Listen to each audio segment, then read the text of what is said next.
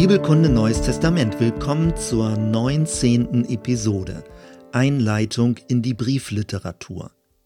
Das Neue Testament ist eine Bibliothek aus 27 Schriften.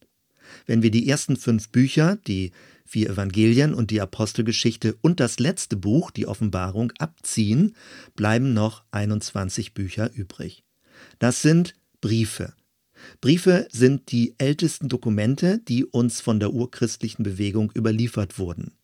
Man muss sich dabei klar machen, wie ungewöhnlich das ist. Wäre das junge Christentum als neue religiös-philosophische Lehre aufgetreten, hätte es ausgefeilte Lehrschriften produziert. Stattdessen finden wir einen Großteil der neuen Überzeugungen in Briefform. Und diese Briefe wurden zu einer bestimmten Zeit für eine konkrete Situation verfasst. Bei einigen Briefen erkennt man sogar noch den genauen Anlass. Als Paulus Briefe an die Gemeinden schrieb, war das eine flankierende Maßnahme zu seinen Missionsreisen. Seine Briefe waren gewissermaßen ein Nebenprodukt.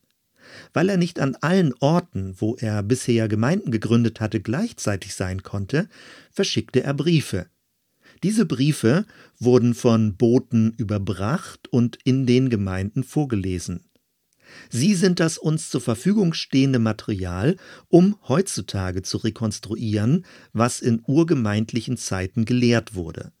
Noch einmal, die junge christliche Bewegung verstand sich nicht in erster Linie als eine neue Lehre, sondern als einen neuen Weg, die heiligen Schriften der ersten jüdischen Christen waren nach wie vor das, was wir heute Altes Testament nennen. Es gab keine Notwendigkeit, andere heilige Schriften zu produzieren. Die ältesten Briefe des Paulus sind deswegen eher so etwas wie ein Auslegungskommentar zum Bestehenden. Je mehr sich aber der christliche Glaube in der griechisch-hellenistischen Welt ausbreitete, desto nötiger wurde es, die ursprüngliche Jesusbotschaft in andere Kontexte zu übertragen. Einzelne Briefe bekamen mit der Zeit einen normativen Charakter.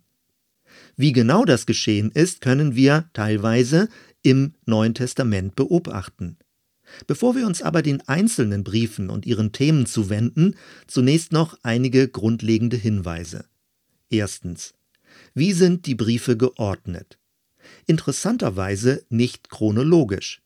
Der älteste Brief wurde vom Apostel Paulus verfasst. Es ist der erste Brief an die Thessalonicher. Am Anfang der Briefsammlung steht jedoch der Römerbrief. Warum? Weil es der wichtigste ist? Nein, keineswegs, sondern ganz einfach, weil es der längste ist. Die Briefe sind entsprechend ihres Umfangs geordnet. Ich zähle sie kurz auf. Römer, 1. und 2. Korinther, Galater, Epheser, Philippa, Kolosser, 1. und 2. Thessalonicher, 1. und 2. Timotheus, Titus und Philemon. Das sind 13 Briefe. In der alten Kirche wurden alle diese Briefe Paulus zugeordnet. Zusätzlich auch noch der Hebräerbrief, obwohl es darin keine Verfasserangabe gibt. Über diese 14 Briefe hinaus gibt es sieben weitere. Sie werden katholische Briefe genannt. Katholisch aber nicht im konfessionellen Sinne, sondern gemäß der ursprünglichen Wortbedeutung. Der griechische Begriff Katholikon meint weltumspannend, universal, allgemein. Katholisch werden also diejenigen Briefe genannt, die keinen speziellen Adressaten haben, sondern die an die damaligen Christen insgesamt geschrieben wurden.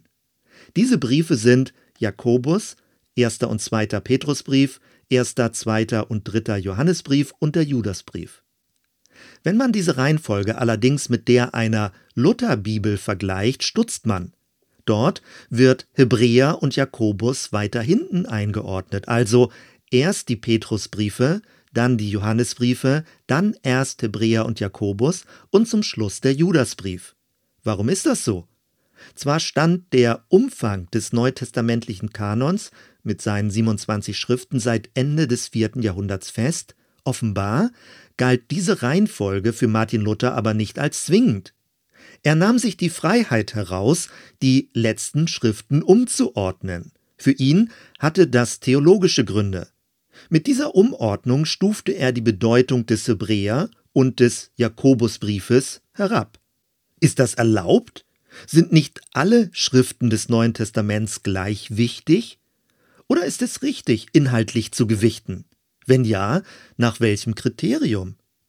Interessant ist, dass es gerade Martin Luther war, der solch eine Art von Zensur vornahm.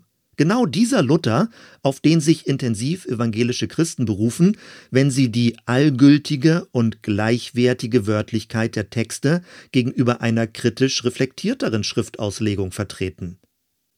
Zweitens. Wie ist die Bibelsammlung entstanden? Versuchen wir, den Entstehungsweg kurz nachzuvollziehen. Wie schon erwähnt, ist das älteste erhaltene Dokument der erste Brief an die Thessalonicher. Er wurde von Paulus um 50 nach Christus verfasst, also circa 20 Jahre nach der Kreuzigung von Jesus. In diesen ersten 20 Jahren gab es mündliche Überlieferungen. Die Geschichten, Gleichnisse und Aussprüche von Jesus wurden aus der Erinnerung in den Zusammenkünften der ersten Christen erzählt. Manches verdichtete sich zu festen Gebeten, zu Liedern oder Bekenntnissen. Als Paulus begann, seine Briefe zu schreiben, griff er teilweise auf diese Traditionsfragmente zurück und baute sie in seine Texte ein. Die theologische Arbeit des Paulus war in der jungen Christenheit von herausragender Bedeutung. Allerdings war Paulus kein Christ der ersten Stunde. Er musste sich erst von erfahreneren Christen anleiten lassen. Wenn er also seine Briefe schrieb, griff er dabei auf eine dreifache Ausbildung und Prägung zurück.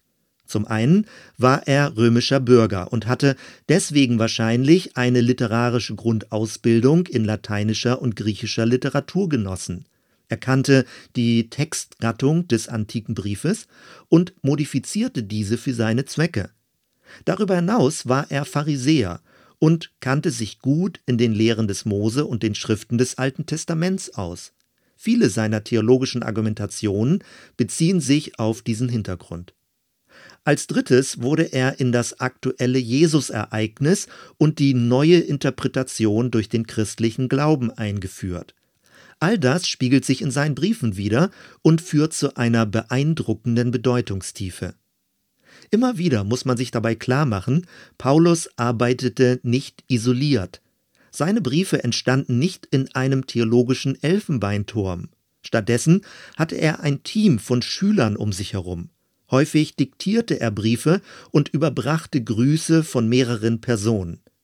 Die Theologie des Paulus ist inmitten eines dynamischen Missionsgeschehens entstanden.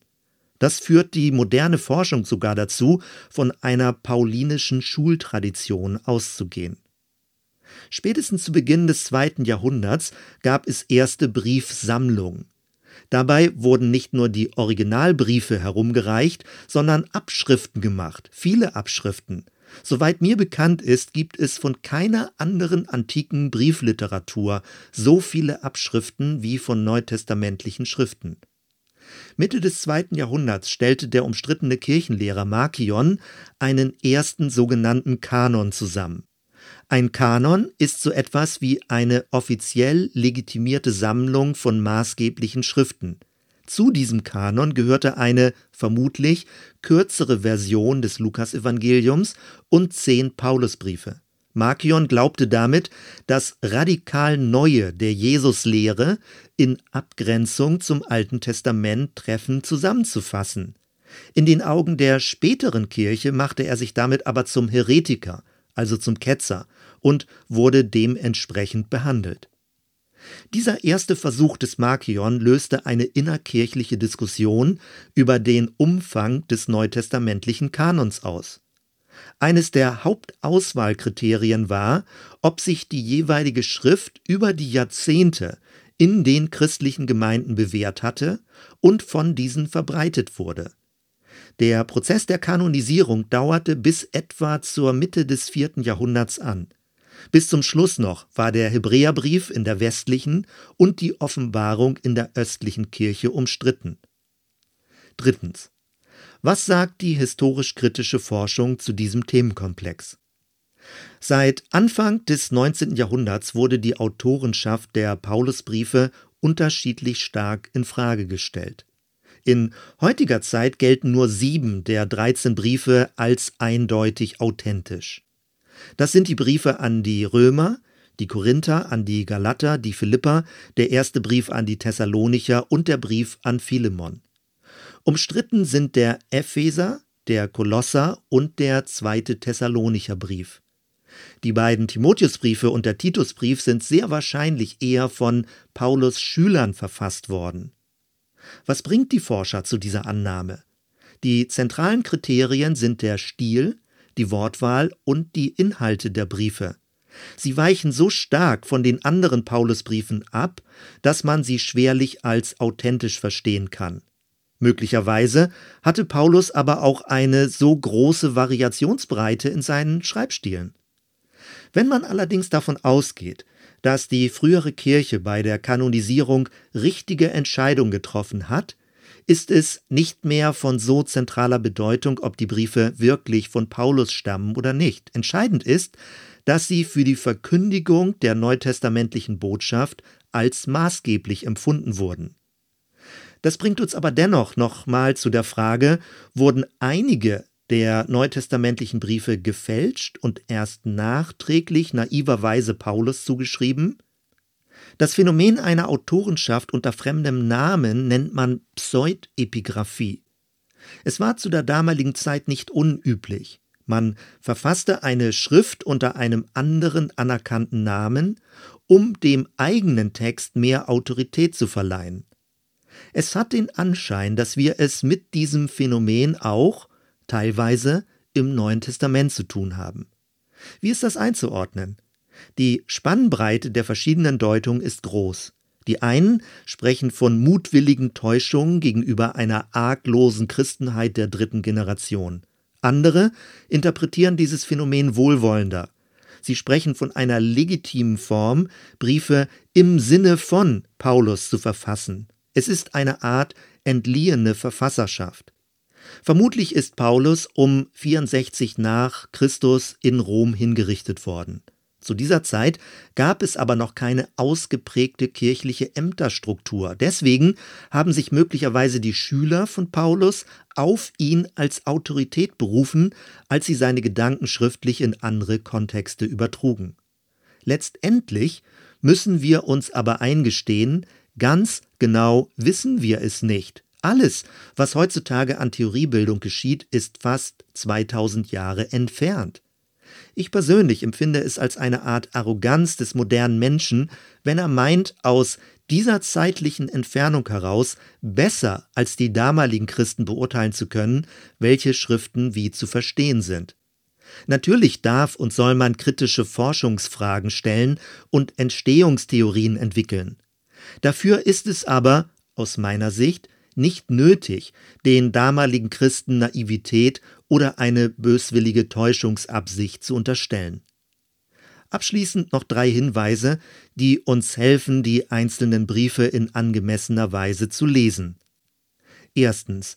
Ein Brief ist nur eine Seite eines Dialogs. In einigen Briefen lässt sich sehr deutlich erkennen, dass Paulus auf ein Geschehnis in der jeweiligen Gemeinde Bezug nahm. Wir kennen nicht das zugrunde liegende Ereignis, sondern nur seine Reaktion.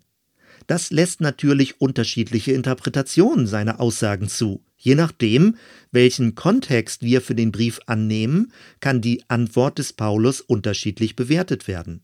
Manchmal liegt die Botschaft gar nicht im direkten Text, sondern in der Abweichung zur Umwelt, also nicht das, was Paulus sagte, sondern das, was er korrigierte, ist interessant. Zweitens, Briefe sind Momentaufnahmen. Natürlich nicht nur. Paulus macht auch allgemeingültigere Aussagen.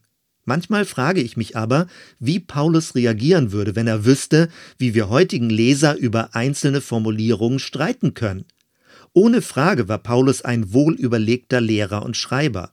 Was aber, wenn er damals gewusst hätte, dass manche seiner Aussagen zu jahrhundertelangen Streitigkeiten führen würden? Vielleicht hätte er dann andere Worte gewählt.